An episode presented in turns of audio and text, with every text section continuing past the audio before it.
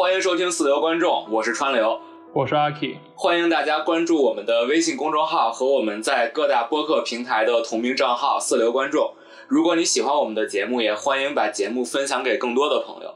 今天呢，我们来聊一聊这个《消失的她》啊。其实本来我跟阿 K 老师都没有打算聊这个片子，一开始也没打算看。但是这个过了半个月，一看它票房三十亿了，我们就说，哎呀，还是去看一下吧。我要这个澄清一下，我我这个不是因为票房三十亿，我是这个陪朋友去看，就是被迫的去看了一下，并不是主动的一个选择。啊，对，反正我们都不是出于这个对这个片子本身的好奇去看的，都是出于一些场外原因。但是我觉得呢是这样的，比如说这片子它如果是个三亿票房，那我们肯定就不聊它了，对吧？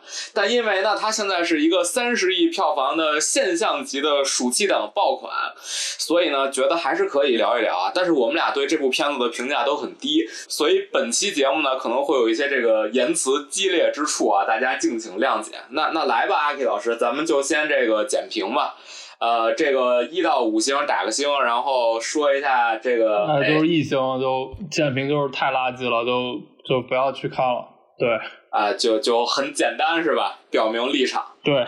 呃，我我比你高一点啊，我给一个一点五星啊，就是一星是最低嘛，咱们这个没有零点五星了。然后我这个一点五呢，加那零点五，加给了朱一龙老师的这个表演上的这个用力，还有替圆寸的这个牺牲啊。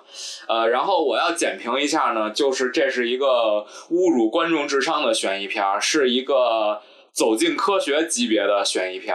呃，如果你是朱一龙的粉丝呢，我觉得你可以看一看；或者你如果觉得那个《走进科学》特别好看的话，可以看一看。呃，其他的观众就不推荐了。呃，关于影片的基本信息呢，只说一句，就是本片的导演啊，其实并不是陈思诚，是崔瑞和刘翔两位导演。陈思诚呢，在本部片子里挂的是这个监制还有编剧。但是我们看这个片子的花絮呢，可以看到陈思诚其实他在现场的就是很多时候都在导啊，就是他的话语权应该是很大的。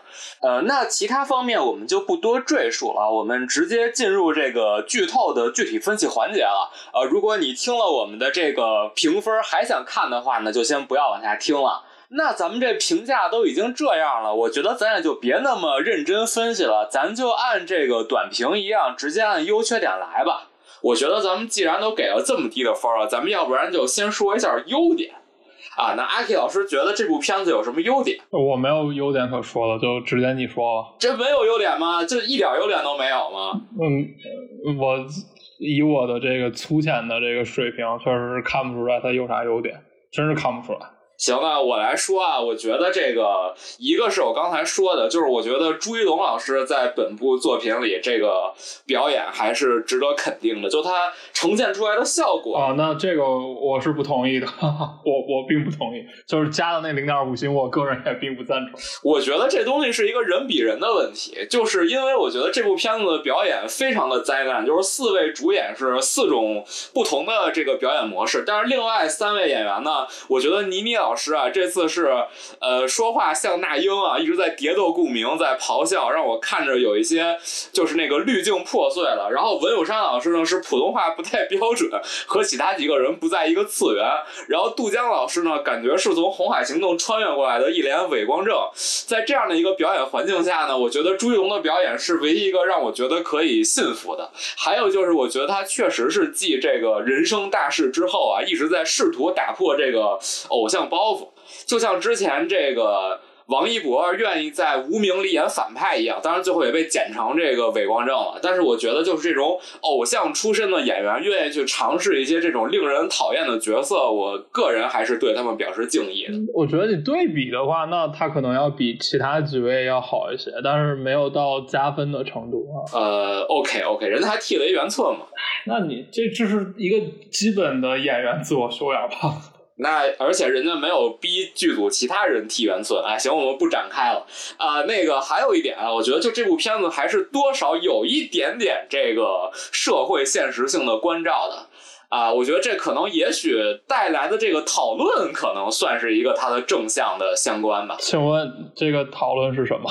现实的关照是什么？就是关于这个泰国这个孕妇的这个杀妻案嘛，就是大家还是会讨论一下这种婚内的这种对这种社会问题。那这个我我也不赞同，因为我觉得类似的讨论已经太多了，可以不用再增添它的热度了。嗯，它就是激起了一波讨论嘛。但是我觉得在影片的角度来说，这可能是个缺点。哎，行了，咱们也别在这儿尬吹了，确实没什么可吹的。咱们直接进入这个缺点环节吧。那阿 K 老师，既然都是缺点，要不然你先说一说这个本片的缺点。首先就是。整个片子哈，就是它的核心的设定，我觉得逻辑上都是完全经不起推敲的啊，都不是说有一点经不起推敲啊，是完全经不起推敲的。就是最核心的，我个人认为的一个大的问题，就是文咏珊醒来变成了他老婆之后，他这个时候只是为了图财嘛，对吧？那他现在坐着飞机回国就行了，他就是理所应当的法定遗产的继承人啊，对吧？而且文咏珊跟他回国的时候，文咏珊在国内是不可能假扮他老婆的。一下就会被识破了，对吧？就是你这个电影的最重要的、最基本的核心设定，在我看来就完完全全经不起推敲啊！就是我完全没搞懂，就是朱一龙没有一个一定要留在泰国的理由啊！这不是泰国，某某东南亚国家，且没有一个一定要找到他老婆的理由。对吧？而且就是他在之前已经表现出来非常多，他已经竭力去找他的老婆了，对吧？你我的戏已经做足了嘛？是对方的警察院不立案，这不关我的事儿啊！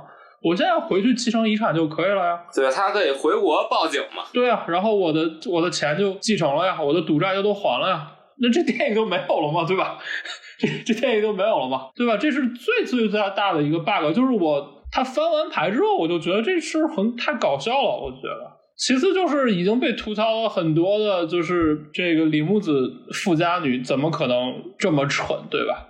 然后一个什么梵高星空的一个 T 恤，一个假的展就能俘获他的芳心，对吧？你这都太好糊弄了吧？你别说是一个亿万富豪的千金小姐吧，就是你去随便糊弄一个都不用学艺术的，就是一个美术爱好者吧，这事儿都糊弄不过去，对吧？就是朱一龙的这个恋爱成本太低了，这个确实是。对，就是太好笑了，我觉得这事儿真的太好笑了。其次就是倪妮人物的设定嘛。我天，他可不是个话剧导演，我觉得他比 FBI 都厉害，对吧？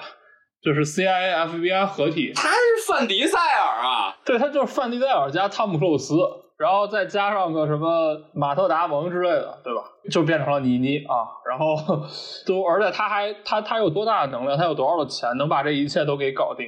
而且他们剧团的人，这个电脑技术也很高超呀，就是还能对吧？去侵入别人的系统，把这些都给修改掉啊，就是反正种种种种吧。啊，就是把监控给改了，然后把朱一龙的手机给黑了，把照片变成文咏珊。对对对，其实这个是非常解释不通的，而且他你也你也没有交代说倪妮这个团队里的人有什么样的这样的技能。哎，不不重要不重要，就导演觉得这些，编剧导演都觉得这些不重要，都是他只给结果嘛。这些过程，他觉得大家都不会在意啊。而且我觉得还有一个特别弱智的点，就为什么我说这片子是一走进科学级别的悬疑片就是为什么走进科学被大家诟病？我们举一下走进科学里的例子嘛，就一个人号称自己能吸血，然后调查了两集，说这人牙龈出血，然后呢，一个村庄号称到处都有电，然后演了两集，告诉你最后是测电笔这个又坏了，那。你正常做这种节目，你肯定一开始你就要排除这个人不是牙龈出血，你要排除说这个测电笔是没问题的。你这电影就是等于你演了这么长时间，最后告诉你说这个事儿本来就有问题。我觉得两点吧，一个是你说的倪妮的这个点，就是倪妮她一开始跟她那几个伙伴，就跟杜江和文咏珊就站在那个灯塔旁边，说这是李木子手机信号最先消失的地方。就我们假设说，这倪妮她就是一玛丽苏，她就是巨有钱，她可以弄这些戏。但我想说的是，你在排这么大一出戏之前，就你就不能雇两个潜水员下海去捞一捞吗？就李木子沉尸的那地儿，也不是说一特别难找的地儿，他不就在那灯塔下边吗？那你都已经查到在这儿了，你怎么就不去捞呢？那你给观众的感觉好像是说这人失踪在了一个什么了不得的地方，怎么找都找不着。倪妮这个被逼无奈出此下策去陪朱一龙演戏是吧？但是你最后看片儿结束以后，不是啊，就在那灯塔下面呢。那倪妮这不是弱智吗？然后还有一个更扯淡的，就是这个朱一龙这个事儿。就是我们说一个戏啊，这个妻子丢了，我们最开始肯定是怀疑丈夫的。那这个片子呢，一开始朱一龙的嫌疑根本就没有被洗清，然后演演演演俩小时，告诉你犯人就是朱一龙，这叫悬疑吗？这根本不叫悬疑嘛，这就相当于走进科学嘛。就我们可以对比看一下那个《消失的爱人》嘛，就是《Gun Girl》嘛，那个大卫芬奇的。我们看一下，他讲一个妻子失踪，他是翻了几番。呃，没有看过的观众可以去看一看啊，就是丈夫这一番，其实是在影片的前三分之一，基本就被翻过来了。这他根本不可能是一个真正的谜底，或者说是你想像现在消失的他这么讲故事，你想最后都回周一龙身上，我觉得 OK。但你是不是一开始给观众一个洗清朱一龙嫌疑的动作？但是现在根本并没有。就是他所有一切的洗脱嫌疑都是靠口述，等于观众一直是怀疑朱一龙的，然后你也不解谜，然后你最后似乎兜了一圈，告诉你就是朱一龙。我觉得这是基本上就成为不了一个悬疑片的一个结构。而且还有就是，咱刚才说那个开场，你说朱一龙已经在这个警察那边做足戏了，但我觉得第一场戏朱一龙就很有嫌疑啊，就是他敲这个警察局，警察局不理他，他是没看过《战狼》吗？就你不知道这时候应该去大使馆吗？或者像阿 K 刚才说的回国报警？所以我觉得观众一开始就是对朱一龙有怀疑的。所以他这个剧作结构上，我觉得整体就是一个把观众当傻子，或者就是那种走进科学式的那种悬疑设定，就非常的立不住脚。就是我觉得啊，他这个所谓的剧作结构，可能他就没有剧作结构。就是不是现在老说陈思诚是一个产品经理嘛，对吧？就是我觉得他就是在用产品经理的思维再去搞这个片子，就是他所有的东西都已经提前预设好了，他的框架都在那儿摆着了。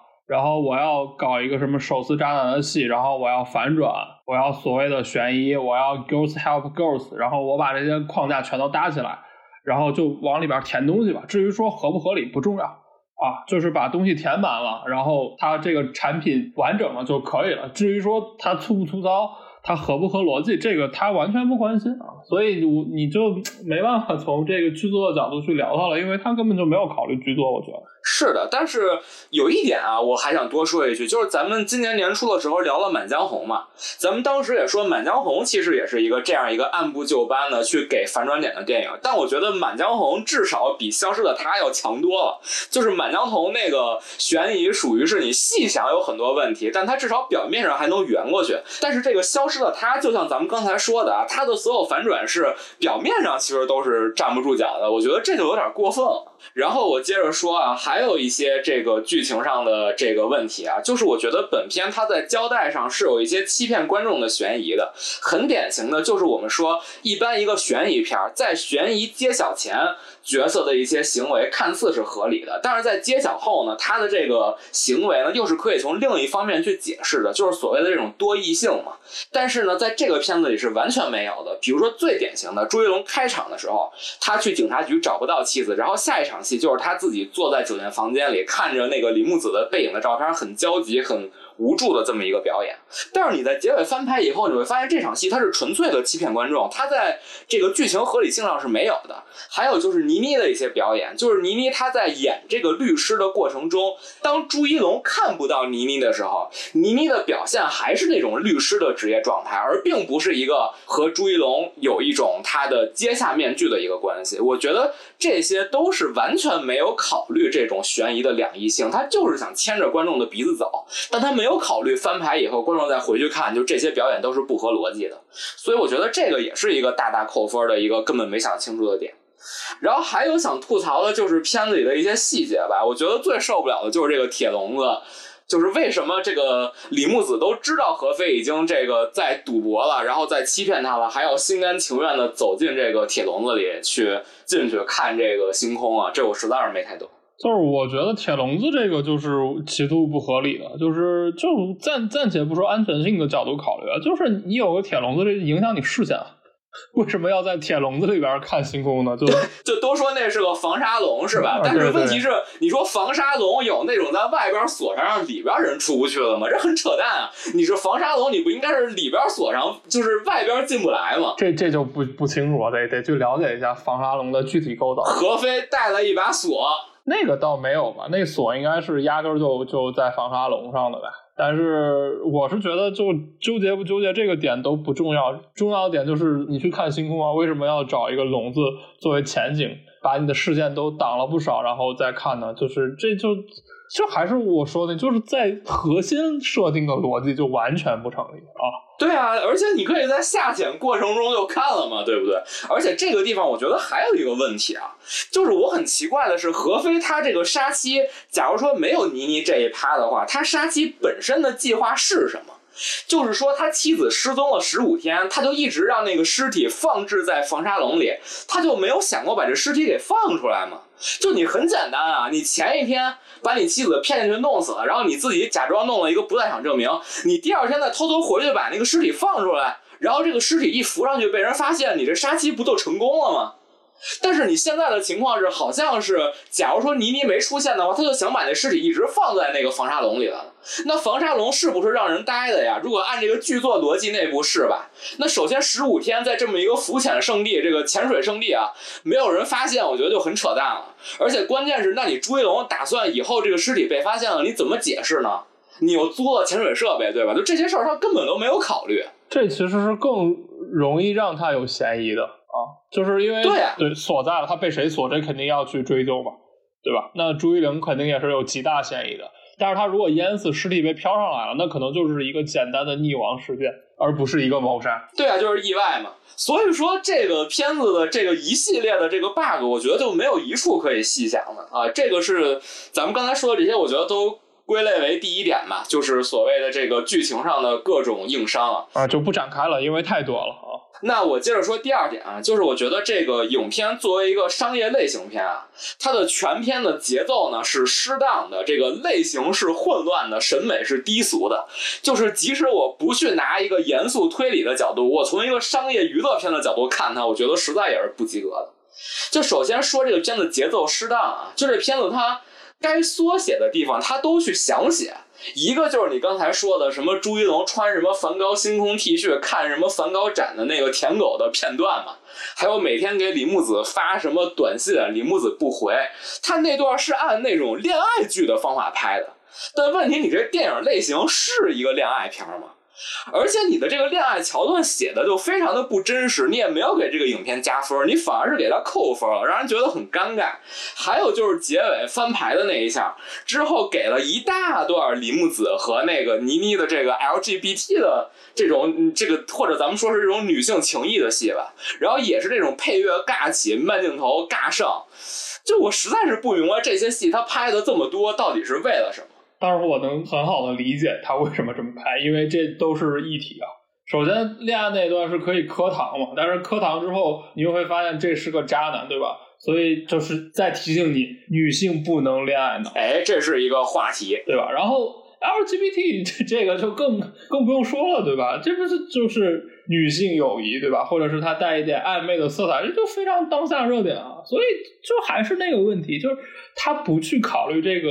详略得当是否合适？然后这个剧本的节奏是否合适？他就把这些所谓卖点、所谓能引起热议的话题一股脑的塞进去就完了，其他的他不管。嗯，是。然后呢，还有呢，就是咱们说该缩写的地方他详写吧，该详写的地方他又缩写。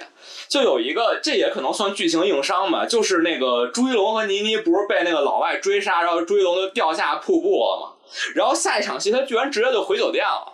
就这大哥是他也是汤姆克鲁斯嘛？就他是怎么回酒店的？这我实在是没看明白。所以我觉得这影片节奏就很怪，就是你该交代的地方不交代，然后你不该交代的地方或者你可以略写的地方你狂交代。然后还有就是这个影片的类型的一些镜头语言的设定，我觉得也很奇怪。就是你作为一个悬疑片，你为什么要拍那么多倪妮飙车的戏？而且他给了很多那个倪妮脚踩油门的那种特写。就这是那个头文字 D 拍法或者速激拍法，我从来没有在另外一部悬疑片上看拍这个脚踩油门的。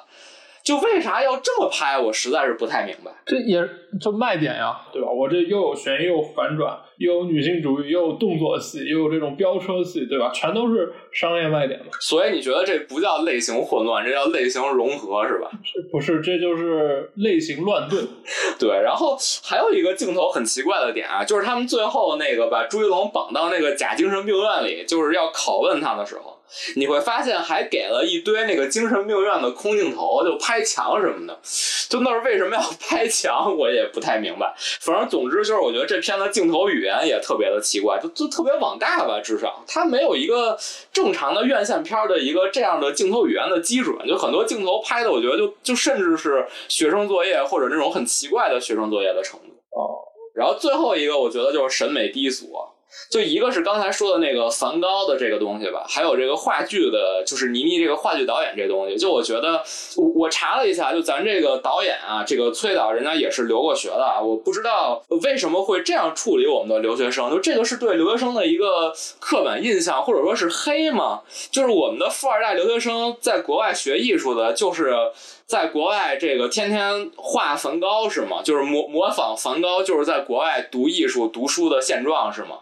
然后在国外读戏剧的现状，就是拉着这个杜江和文咏珊回国演戏是吗？就这个对于艺术生的这个生活表现，我觉得这个实在是有点 low 啊。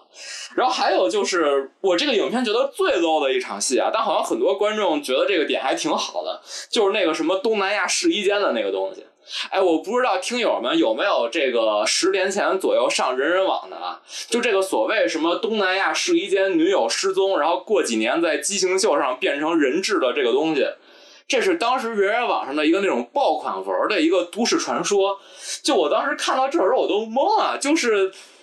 这个东西，你把它，就是你把这种人人网上的这种爆款文放到电影里，做一个那种严肃叙事的一个悬疑惊悚的一环，这东西真的有效果吗？反正我觉得是挺搞笑的。啊，就是不管你刚才说的什么，对留学生的生活也好，就是我觉得一切都充满了，就是它的剧情设定，一切都充满了虚假的想象啊。就是可能陈思诚没留过学吧，所以编剧也是他署了他的名嘛。虽然这剧本不一定是他写的哈，而且他在现场肯定也把控的程度也非常的高，参与度也非常的高，所以可能是他没留过学吧。他对这个中国留学生在国外的想象，可能可能就是这样吧，啊，就是就是画梵高吧。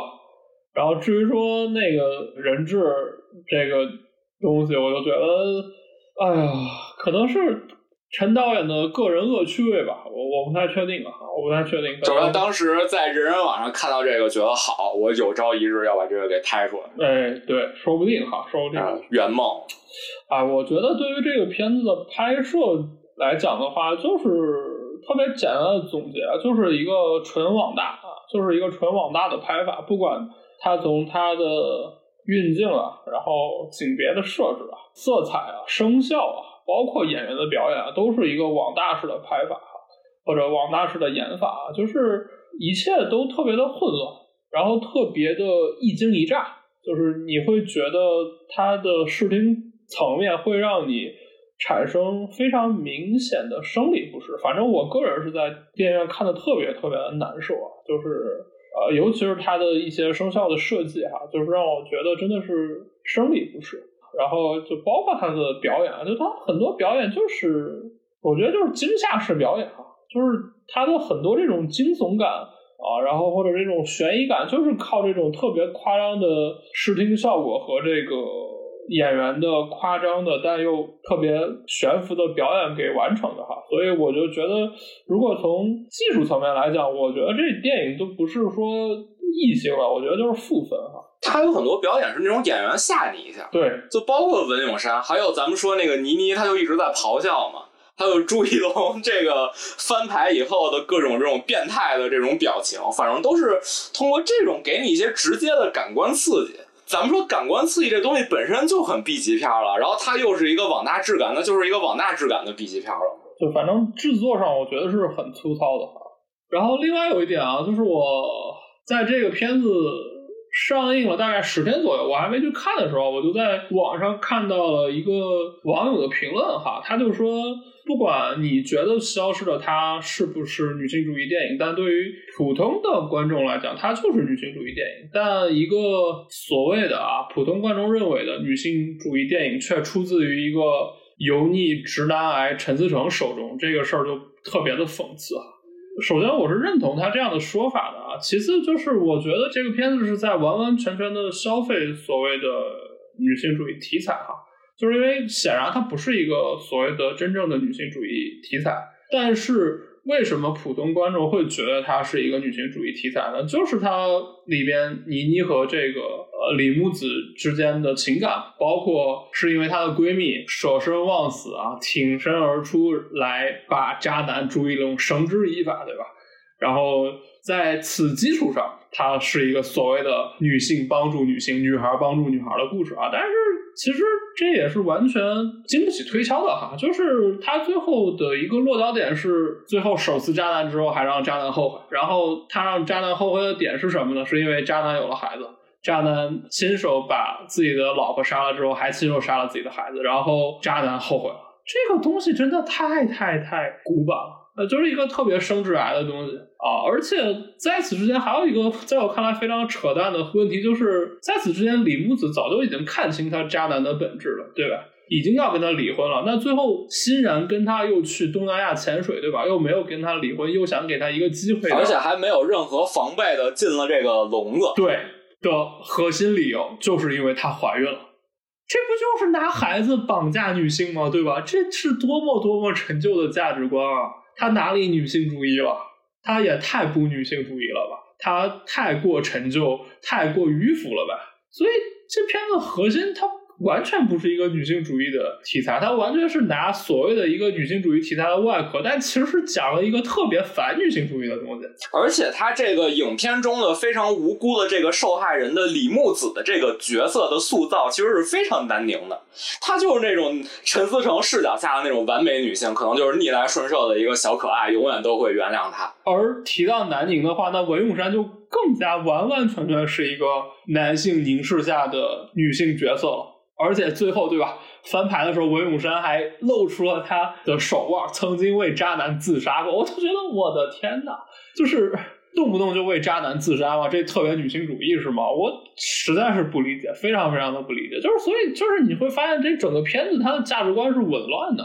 而且，我我还是那个观点哈，就是陈思诚根本就没有去考虑过这些问题啊。就是我大锅乱炖，可能我也知道。这道菜它不是很高级啊，它也不是特别的能够去参加什么厨艺的评选啊，就是肯定不行。但是它能卖一个好价钱，或者说他把这一锅大锅乱炖做好了之后，他能非常轻松的把它全都卖完，有很多人买单，他就 OK 了。所以其他东西他不在乎，就不管是从价值观上来讲，还是从我们刚才谈到的逻辑性来讲，这个剧本的详略来讲的话，他都不在乎的。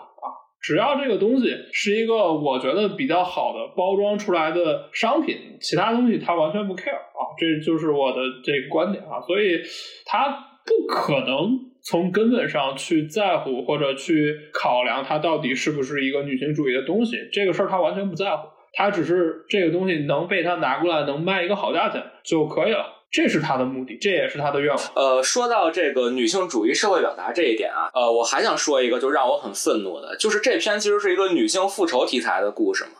但是呢，这个影片它还号称买了这个泰国孕妇坠崖案的版权，但实际上呢，就像我刚才说的，因为本片的所有的悬疑设置和它的故事讲述都是非常悬浮的、反社会现实的、反这个人性的根本逻辑的，就导致了这个影片讲的这个。东西非常的轻飘，它在逻辑上没有任何合理性，导致了它没有任何在这个真实性上的说服力。所以我觉得你把一个严肃的真实的社会犯罪事件买了版权，去改编成一个这种弱智的悬疑故事，你这是对现实生活里那些受到这种真正意义上的伤害的女性的侮辱。就说白了，片中这种恋爱脑的李木子，她甚至有点自作自受了。但是现实里这些受害的女性们是李木子吗？她们根本不是，她们也不是恋爱脑，但是她们结局还是受到了伤害。但你影片呈现出来的是一个这种很弱智的这么一个走进科学的故事，所以我觉得这就是对现实的一种损害嘛。说白了，你去讲这种女性复仇题材，你一定要有一个足够强烈的真实的社会表达，这个女性复仇才有意义。这个影片的社会性表达，它才能达到一个真实的输出。我们可以举两部欧美的这个非常有影响力的片子，一部就是前几年的《前程似锦的女孩》，还有一部是更早的艾伦佩吉演的《水果硬糖》。我们可以看一下这两部典型的女性复仇，它讲的是一个多么真实的男女性别中男性对女性的这种性暴力。那我们再看一下这个片子，它最后观众看了它，我们是更多的去关注社会表达了吗？我刚才说的观众那些讨论，他们讨论的到底是真正的社会中女性遭受了危险和不公，还是大家更多聊的是那种泰国试衣间什么的都市怪谈呢？我觉得更多的是后者吧，因为我觉得我看到的更多的讨论，并不是说什么杀妻的人多可恨，而是说泰国旅游不安全，咱们不要去了；东南亚啊，咱们就都别去了。所以我觉得这就可以引申到最后一个缺点吧。就我觉得这个陈思诚抓着这个东南亚这一个地方啊，就使劲儿的去薅，然后使劲儿去贬低，这是不是合适？就这部片子里，他确实是没说是泰国了，但是他还是有很明显的指向嘛。就包括那个照相馆的员工，他那个口音，他明显就是在模仿泰国口音嘛。那我们看这个陈思诚老师从《唐探》到《误杀》，再到这部，就他一直薅着这个东南亚这个不安全啊、这种怪奇啊、这种犯罪啊，去营造这样一种国家形象。我们觉得这事儿合不合适呢？我觉得这就非常的辱泰啊。就是我们总是天天出警，说觉得别的片子辱华不太合适，是吧？那我们看一看我们的商业爆款片儿，它到底是怎么来去描绘一个别的国家，或者可能在大众心理上比我们啊没那么发达的一个国家的呢？而实际上的泰国真的是这样吗？我这要打一个大大的问号。就这个影片结尾的时候啊，我们为主创说一句话，就可能他们确实有一些审查上的压力，因为虽然这是一个发生在外国的故事呢，但是倪妮还是这个被拘留了，然后这些这个剧组的成员呢也都被禁止进入这个国家了。但是我想说的是，我真的觉得泰国政府考虑一下，不要让陈思诚再到泰国拍片子啊，这实在是对他们国家形象的一个巨大的这个伤害啊，我觉得这是非常不合适的。不是这这片子是在海南拍的啊，这个只是一个假。想敌哈，那就已经不敢去了，是吧？对对，就是之后去不去就不说。你可以现在给泰国旅游局写个信啊，就建议他们，如果陈思诚之后剧组再去你们那儿拍，你就拒绝他啊，给多少钱都别要哈，给多少钱都别要，就是防范于未然啊。啊，就着你这个话题啊，我就觉得这是现在中国电影的一个潮流和趋势哈，就是可能。是差不多从泰囧那个时候开始啊，就充满了对第三世界国家的殖民想象哈。在我看来，就是这可能跟曾经的这个我们对好莱坞大片的诟病有异曲同工之处啊。就是你喜欢去各个地方当世界警察嘛，对吧？虽然我们没有非常明确的表现出来当世界警察这样的一个动作和企图哈，除了《战狼》这样的电影和《红海行动》这样的电影啊，但是。包括像这个《唐探》也好，然后包括像什么《消失的他》也好，他都展现出来了一种平民阶级，然后普通人阶层在东南亚第三世界国家横行无阻，然后目无法纪，可以为所欲为的这样的一个景象哈。这在我看来其实很有趣哈，就是我觉得充满了可能都。不是中国创作者了，我觉得创作者其实可以投射出更大范围内的中国民众对一些第三世界国家的想象，然后他们好像觉得，呃，他们是落后的、愚昧的、这个法制不健全的，但这种想象其实充满了偏见和傲慢哈，所以我觉得，我觉得跟审查应该也没有太大的关系啊。就是我觉得这可能在某种层面可以迎合我们主流价值观的一些诉求吧，就是因为我们强大了嘛。那是不是我们变得强大起来之后就可以去居高临下的蔑视别人了呢？我觉得可能不能这样吧。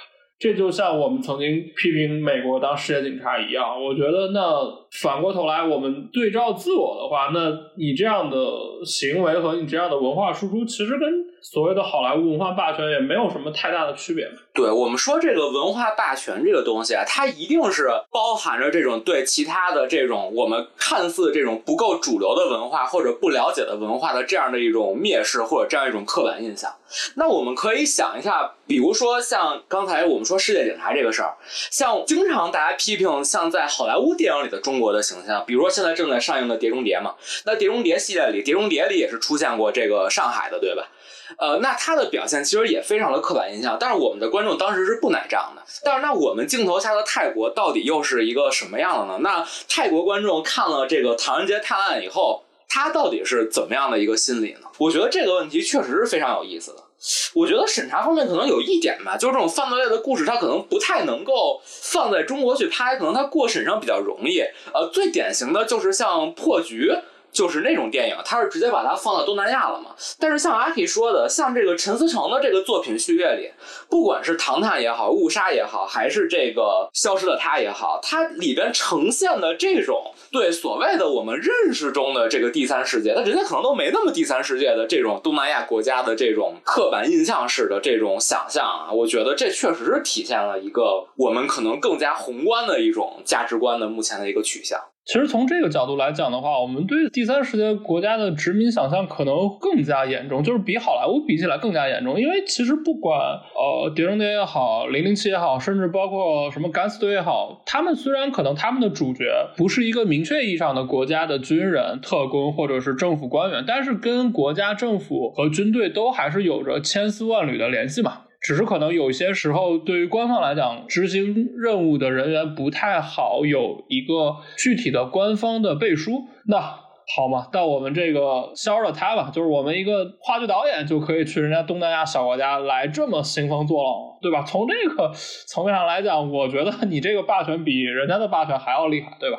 你一个普通老百姓都能在人家一个国家翻云覆雨了吧？这是得多看不起对方。对，就是人家的那个霸权，他还是有一种对自己国家的这种所谓的霸权主义的一些自黑的。但是咱们这个是连这一点都没有了，就直接是普通人大闹东南亚了。那个唐探也是一样的操性。对，是的，是的。然后还有一点啊，就是我觉得。就是美国的片子，他就算再刻板印象，他也不太敢直接侮辱这个当地国家的这个警方人员，把他们描写成弱智啊。但是我们看这个陈思诚的作品序列啊，就这个《消失的他》里，这东南亚警察是不作为，是吧？然后《误杀》里呢，这泰国警察就直接是黑警。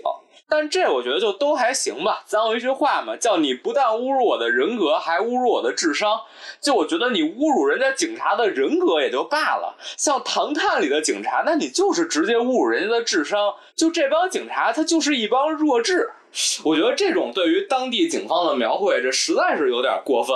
就你侮辱人家的公职人员，这是不是就有点这个？还是这种警察这种非常正面的这种犯罪克星？我觉得这真的是。非常不合适啊！然后我最后还想说的呢，就是咱们这种描写东南亚水深火热的片子啊，真的是暑期档也不止这一部啊！马上啊，咱们八月份由这个坏猴子啊，就是申奥创作的这个《孤注一掷》啊，描写这个缅甸的这个电信诈骗的啊，这也是现在的这个热门的新闻事件嘛。这样的一部电影呢，就又要上映了。那究竟我们又看到怎样一个这个水深火热的东南亚？我觉得我们就啊，拭目以待吧。我觉得其实咱以后可以多拍点这种辱美的电影，我觉得观众其实也挺爱看的。就真的别老揪着东南亚不放，咱们拍一拍这个，也去拍一拍美国的不好。好吧，我觉得我是很期望看到这种作品，那这个可能就会引起网络的掐架，对吧？这个五毛和美分，五毛大战美分啊，这个就不会像拍东南亚一样一天到晚来蔑视他们，不，咱们这个，美分这种坏分子啊，我们就是把他们当成这种批判的对象，我觉得就可以了，咱们这个，有这样的话，咱们这个，那也可以，我。